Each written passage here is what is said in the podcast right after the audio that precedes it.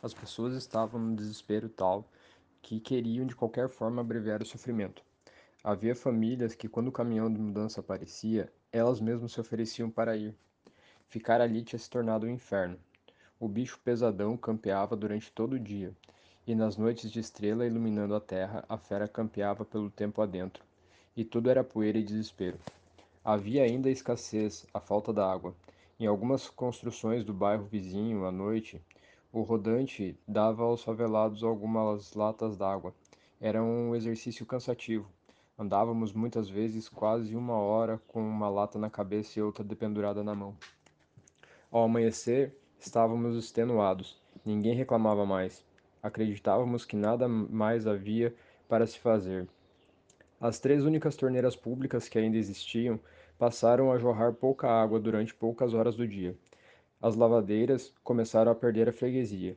Os que resistiam não sabiam como e por quê. Até então havia na favela o álcool, o cigarro e o baralho. Tudo era prazer.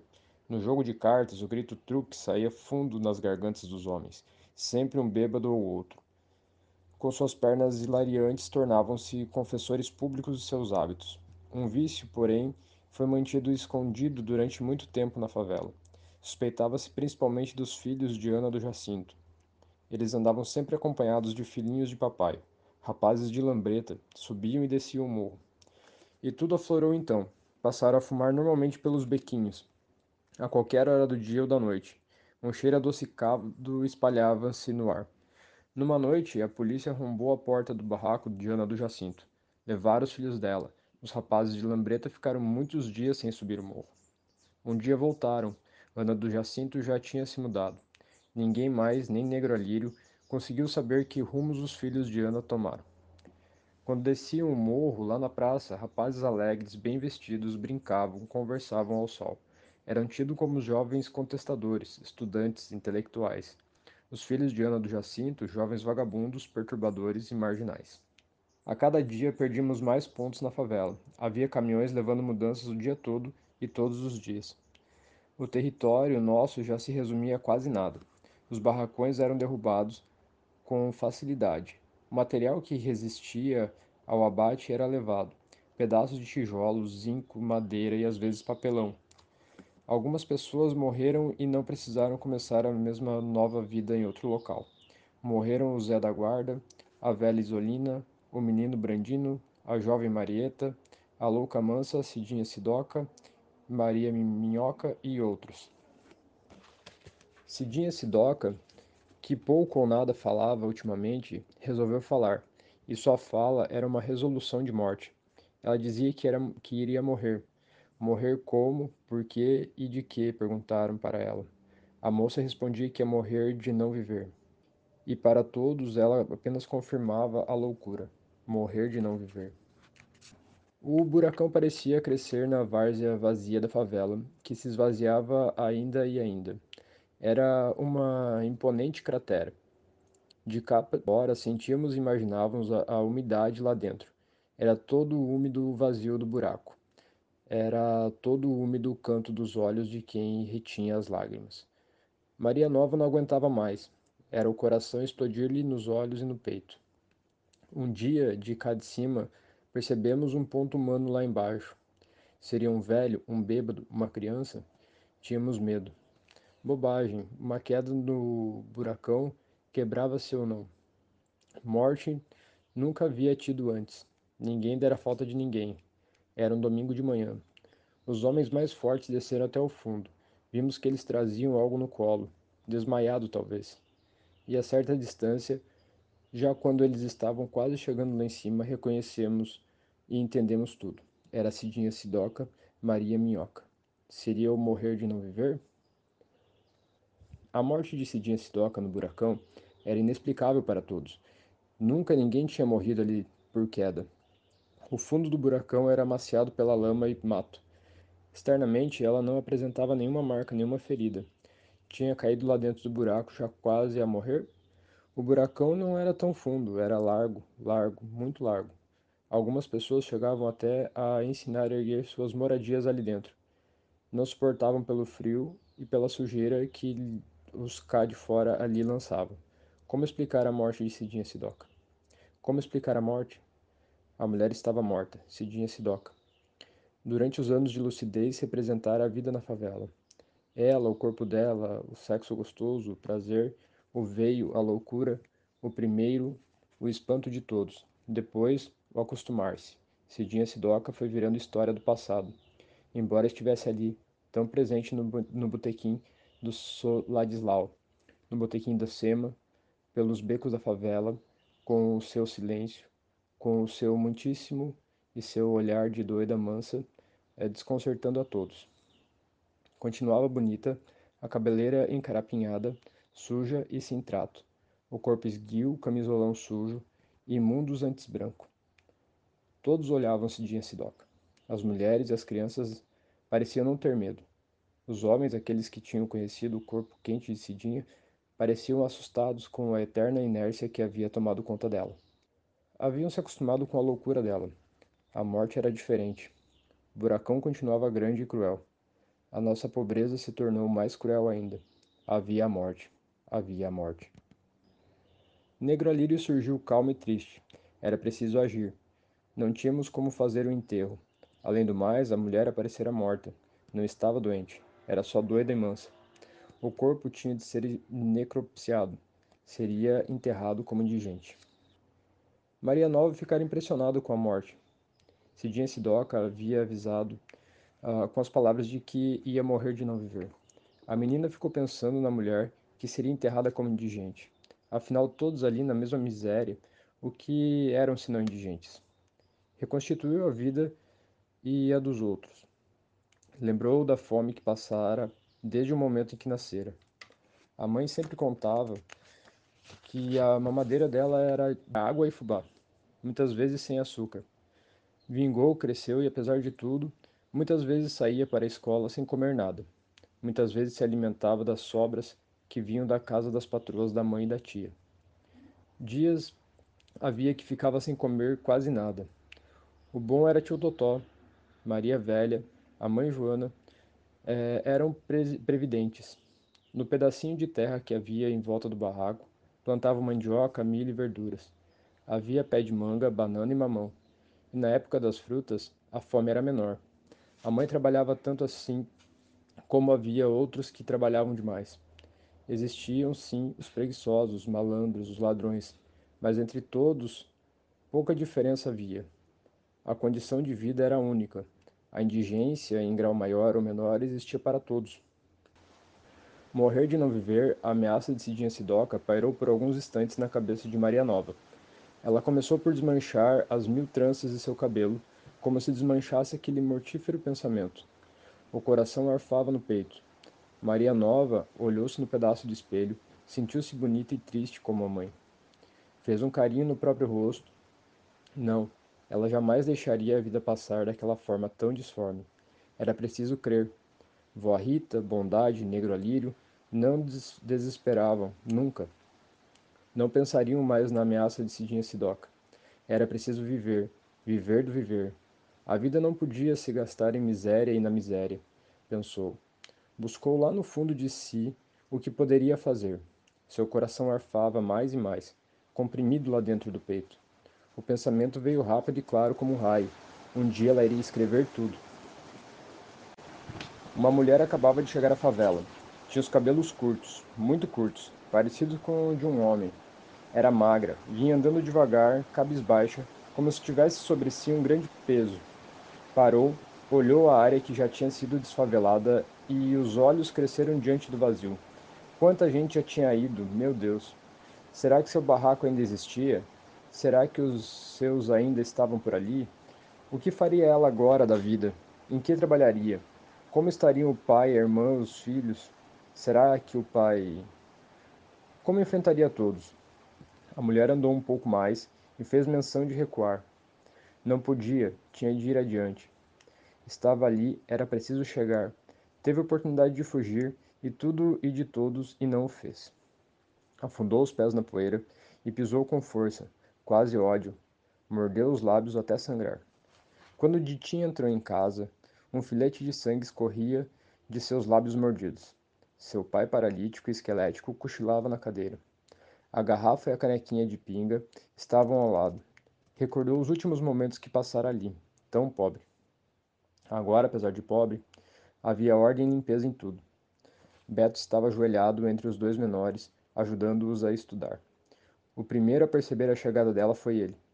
Levantou os olhos, encarou incrédulo a mãe. Um lampejo de medo iluminou o rosto do menino. O que era aquilo nos lábios da mãe? Sangue? Ditinha deu mais um passo. Um sentimento de culpa perturbou-lhe a mente. Como o menino estava envelhecido. Perdera todas as feições de criança. Estava adulto, muito adulto. Meu Deus, que violência! Em poucos meses, sete. Somente o menino parece que ganhara anos e anos de vida. Ela também. A prisão, a cadeia era um inferno. Pior de tudo. Os três meninos se levantaram e se jogaram sobre a mãe no desespero e feliz reencontro. Ditinha guardava toda a vergonha do mundo dentro de si. Tinha medo do julgamento de todos. Nunca mais encarou o pai. O homem bebia, cochilava, roncava, bebia. Quando deu com Ditinha novamente, sorriu, levantou a mão trêmula e a pousou com dificuldade sobre a cabeça da moça. Parece que ficou quase feliz. Não expandiu muito o sentimento. Acenou para a garrafa de cachaça quase vazia. Na cadeia, durante o tempo todo, Ditinha pensou tanto na volta para casa. Queria sair, ver os seus e começar tudo de novo. Agora estava ali, parada, atônita, arrependida, quase vazia daquele desejo. Começar como? Começar o quê? Estava livre, solta, mas não era bem isso.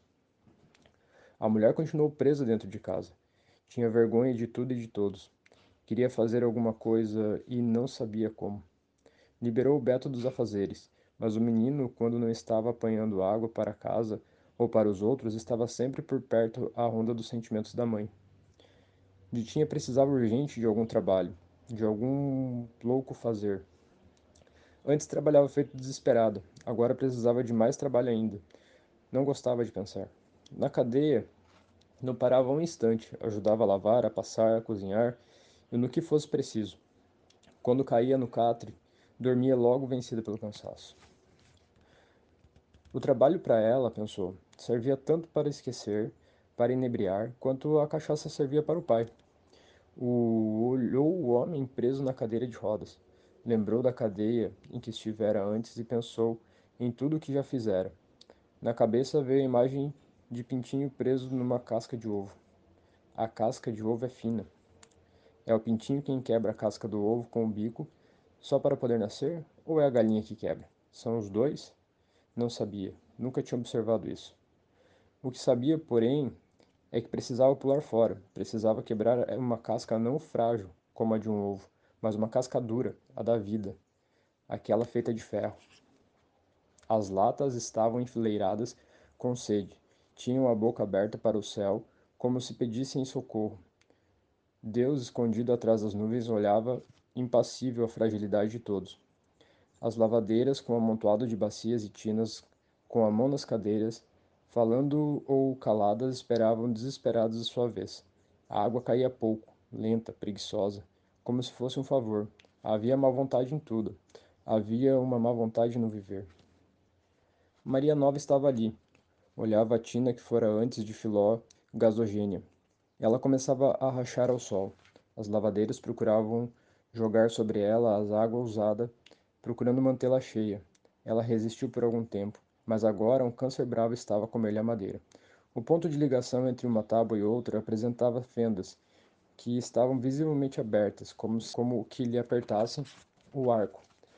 A tina lembrava os últimos tempos de Filó gasogênia. Estava também seca, e foi neste momento que Beto cochichou no ouvido de Maria Nova bem baixinho, em pensamento em segredo. Mamãe chegou. A notícia bateu seca e violenta no peito de Maria Nova. Ditinha voltou. Quando Dora jogou os bolinhos de batata na gordura quente, o cheiro invadiu todo o barraco. Ela teve ânsia de vômito tão forte que, se não recuasse rápido, vomitaria sobre a panela. Afastou-se e sentiu o mundo girando ao redor de si. Sorriu feliz, estava grávida. Estava esperando um filho. Alisou a barriga onde Negro Alírio havia plantado a semente. O homem já estava de pé atrás dela. Era quase hora dele sair. Os dois estavam felizes. Haviam as preocupações, a saída iminente deles e dos outros daquele local onde já haviam plantado moradia. Dora optara pelas madeiras. Já tinha escolhido uma área na cidade onde uma nova favela florescia. Construíram um outro barraco. Dora optara pelas madeiras. Já tinha escolhido uma área na cidade onde uma nova favela florescia. Construíram um outro barraco. Negro Alírio era habilidoso. Ela queria sair logo. Negro Alírio não. Só sairia com a última leva. Queria ver tudo, tintim por tintim. Quem sabe com os últimos seria diferente? Como as pessoas se entregavam fácil, pensava ele. Entretanto, reconhecia que não adiantava resistir, pelo menos naquele momento. Estava definido que a área seria mesmo tomada, mas era preciso que as pessoas pelo menos falassem, que todo mundo fizesse uma voz única em coro, que fosse capaz de produzir um som eternamente audível, ressoando os lamentos e os direitos sonegados de todos. Negro Alírio lembrou de sua infância, lembrou como se foi comprometendo consigo e com os outros. Tinha certeza de que a história um dia seria diferente. Quem sabe no futuro se faria mais rápido, modificado, assustando o presente. Era preciso crer. A fome, o frio, o desamparo, o desespero não era de poucos, e sim de muitos. Não ter nada era a bomba, o perigo, o que estava armazenado na vida da grande maioria. Caminhando, apertou a marmita contra o peito. Lembrou-se de que, no dia anterior, o patrão lhe havia perguntado sobre os documentos. No final da rua, apareceu o prédio que ele e os outros estavam construindo juntos. Muitos deles ali moravam na favela. Olhou o prédio e pensou no barraco de todos. Alguns dos barracos, sem dúvida, já eram de tijolos, mas isso levava anos, até para se conseguir. Uma parede hoje, a outra quando puder. Um prédio se erguia da noite para o dia. Eles mesmos construíam. Andou mais rápido. A marmita quente esquentava-lhe a mão. Havia a luta, havia o amor de Dora. Agora havia uma semente plantada no útero da mulher. Ele não tinha remorso nem preocupação com isso, porque a cada momento, a cada ato seu, ele não se esquivava, não se furtava de assumir a luta. Ele não era um ladrão da melhoria do mundo. Os caminhões chegavam de manhã e até de tarde da noite levavam as famílias. Todos estavam mesmo querendo partir. A vida tinha se tornado insuportável. Áreas da favela estavam desertas. Ir de um local para o outro havia se tornado um perigo. As pessoas estavam temerosas de si e dos outros. Até o amigo podia ser um, um inimigo em potencial. Havia o perigo real e o perigo imaginário. As mulheres e as crianças, para buscarem água à noite, só andavam em grupo, e este a fazer tomava até altas horas da madrugada. O medo do invisível se apoderou de nós.